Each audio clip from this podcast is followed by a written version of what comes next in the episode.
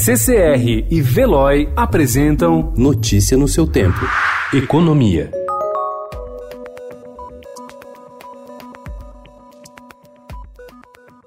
O Ministério da Economia prepara mudanças na cobrança de impostos e faz simulações para verificar quais os resultados possíveis de arrecadação com a tributação de produtos que podem fazer mal à saúde. O imposto sobre pecados poderá vir em itens como cigarros, bebidas alcoólicas e alimentos processados com açúcar, disse o ministro Paulo Guedes a jornalistas durante o Fórum Econômico Mundial em Davos.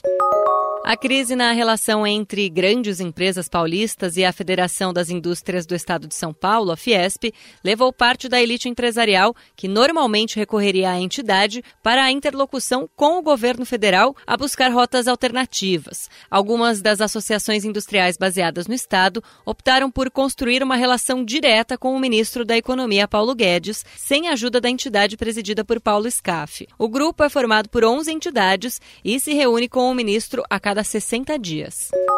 This is not about digital companies. Please, let's be clear. This is not about the companies of any one particular country. This is about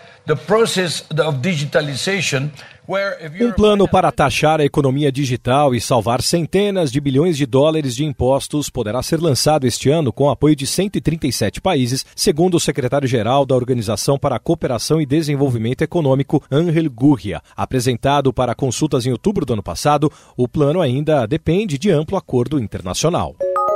Sob a gestão do economista Gustavo Montesano, o Banco Nacional de Desenvolvimento Econômico e Social aumentou em 3 milhões e meio de dólares, cerca de 15 milhões de reais, o valor da auditoria que prometia abrir a caixa preta da instituição. O reajuste de 25% aconteceu por meio de um aditivo contratual publicado no dia 25 de outubro de 2019 e aumentou de 14 milhões de dólares para 17 milhões de dólares e meio o contrato do escritório contratado para realizar os serviços de auditoria. Conforme extrato do aditivo obtido pela reportagem, o aumento no valor do contrato foi autorizado pela atual diretoria do BNDES. Notícia no seu tempo. Oferecimento CCR e Veloy.